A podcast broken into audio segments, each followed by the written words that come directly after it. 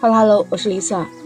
前两天和一个小伙伴在微信上面聊天，哎呀，说到孩子的学习，哎，突然间就不知道怎么就提到了这网课的这个话题。我跟你说，就这么一个话题，我们两人居然聊了三个小时，聊到深更半夜了，各种吐槽啊，主要是太有共同点了。不知道你有没有同感？反正带娃的家长应该都差不多，他们都是说吧，一上网课的时候就各种抓瞎，孩子哪里是在上课？他一边上课一边玩，而且你还不能说他。包括因为网课，所以很多的作业都是需要手机的。孩子们拿着这个手机，他哪里肯放过那些小游戏、小视频呢？我们一个在南方，一个在北方，你看地域隔这么远，但大致情况都差不多。甚至我还问过孩子，还有其他的家长们，成绩好的孩子拿着手机也是控制不了的。所以这个网课真的有点害人，而且啊，还不太利于教课。甚至把老师也坑苦了，老师必须在手机上改作业啊，每天使用电脑、手机的时间也是大大的增加了，所以给老师也是一个极大的负担。而且网课吧，它的时间也不能过长，所以其实很多家长也是在吐槽，你说硬生生的把学校那一套的这个纪律或者是课时搬到网上去，孩子们能照做吗？低年级的孩子要配合老师打卡，老师还要去监督。高年级的孩子，父母亲可能去上班，留下孩子自己在家里学习上网课，那他的时间还有他的自我控制能力其实还是比较弱的。还有一个最大的问题就是，这两三年以来，我发现我们这个小区这个片区的孩子们戴眼镜的越来越多了，尤其是你看他班上，真的是孩子近视的越来越多。以前不让他看手机电脑，结果没有办法，现在他们都开始学会玩手机电脑。甚至同学们和同学们平时可以在学校互相交流的，也只能通过线上。孩子自己在家，没有人玩，没有人说话，那也不行，是吧？我悄悄观察了一下，不光是我们家孩子，其他年级的孩子，他们都开始建 QQ 群啊，或者微信之类的这种群。当然了，因为我们管控的比较严，不让他们玩微信，所以像他们班上的孩子啊，QQ 群都建了好几个。你说？男孩子一波群，女孩子一波群，还有什么什么兴趣爱好一波群，哎呦，真的是五花八门。你想想，我们平时大人呢，在手机上面多了群都不太愿意看，都尽量让自己少一点社交。他们不一样啊，你想想，平时他们可以在学校里面自由的交流，哎，有什么想说的就可以说。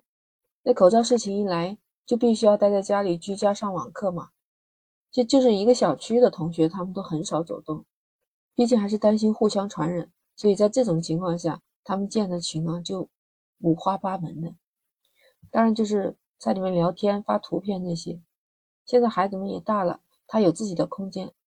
所以妈妈，我也没有去看过他的聊天记录，只是觉得孩子嘛，这一点也不容易。毕竟他也需要一个社交。在家里的话，都是独生子女的多，就是有弟弟妹妹的，那那些弟弟妹妹又比较小，也没办法玩在一起。我们深圳这个区域还可以，就上次在开学之前的时候发现了有确诊病例，然后推迟开学有半个月，最后家长和孩子们每天都要核酸检测，所以我连续已经捅了好几个月的喉咙了。之前我在节目里面也提到过，确实啊，像我们做声音节目的，那喉咙这么捅来捅去，是不是也很难受的？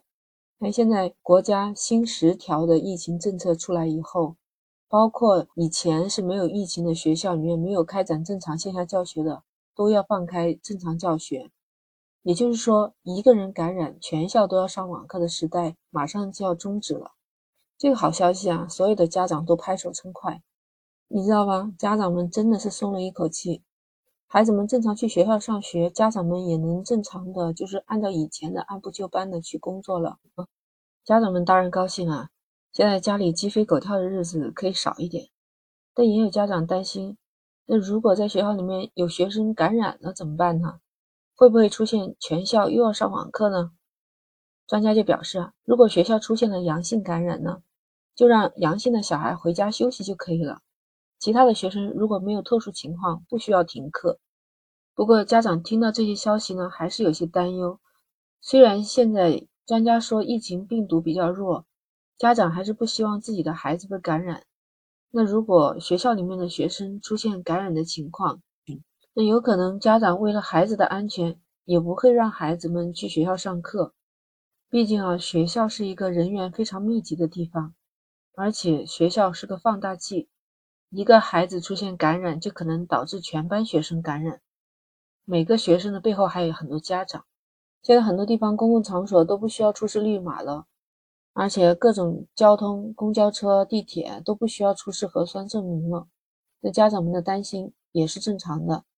你看，家长们之前说网课这也不好，那也不好，结果现在淡定下来了，又开始考虑孩子们的健康。说三年的网课都熬过来了，家长们说不差这几天了。很多家长认为这个学期也过得差不多了嘛。像我们广东这边的学校放寒假，大概就是在一月八号。像他们要提前考试的话，也就是这个月底就已经开始考试了，整整算下来也就三个星期的样子。家长们知道这个复课的消息，其实有一半的是希望学生回学校学习，另外一半还是担心这么早复课，学生们的健康会存在着一些安全隐患，所以还是不想折腾的好。很多家长就认为，正好现在临近期末了嘛，就作为一个过渡期看一看。其实很大一部分群体都是在学校里面，一旦一个班级中有一两个孩子出现了这种异常，整个班级甚至整个学校都会受到影响。所以才发现网上很多家长也是这么说，希望各个地方的教育部门可以以大局为重，不要急于一时，让学生和家长有一段适应的时间。有些网友就说：“这些比孩子健康还重要吗？你有没有个轻重缓急啊？”还有家长就说：“没几天就要放寒假了，还是继续上网课吧。”你听的是不是有点懵？但其实家长们不是不习惯线下教学，而是考虑到健康真的不是小事儿。再加上网课其实有很多的不好，但唯一有一个好处就是，孩子们如果有听不懂的，可以回家能看回放。而且有很多的网络资源可以在家学习。突然这么放开，都知道孩子的抵抗能力是不如我们大人的，相比来说还是比较弱。那这样，祖国的花朵也需要祖国的精心呵护，是吧？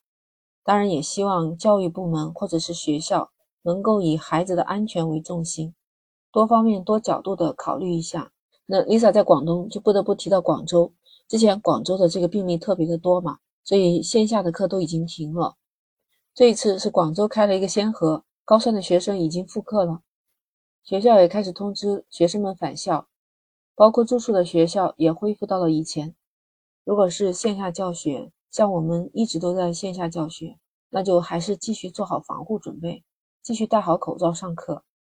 其实我还是蛮担心的，因为现在全社会面放开了，孩子们的风险是真的变大了。你看，尽管我一再要求孩子上课的时候或者在学校不能去口罩，为什么担心就在这儿？他不可能时时刻刻都记得住，这没有办法。谁叫他还只是一个小学阶段呢？大一点的孩子可能会好一点，尤其是大学生，他们恢复线下上课的话，对他们来说才是正常的大学生活。想想这几届的大学生也真的不容易，最近还爆出来有些用人单位专门说。这几年上网课的毕业生，他们是不收的。哎，真的也是太难了，不知道你怎么看呢？欢迎评论区留言。哎，记得点击订阅关注，简化生活。那 Lisa 跟你聊到这儿，我们下期再见，拜拜。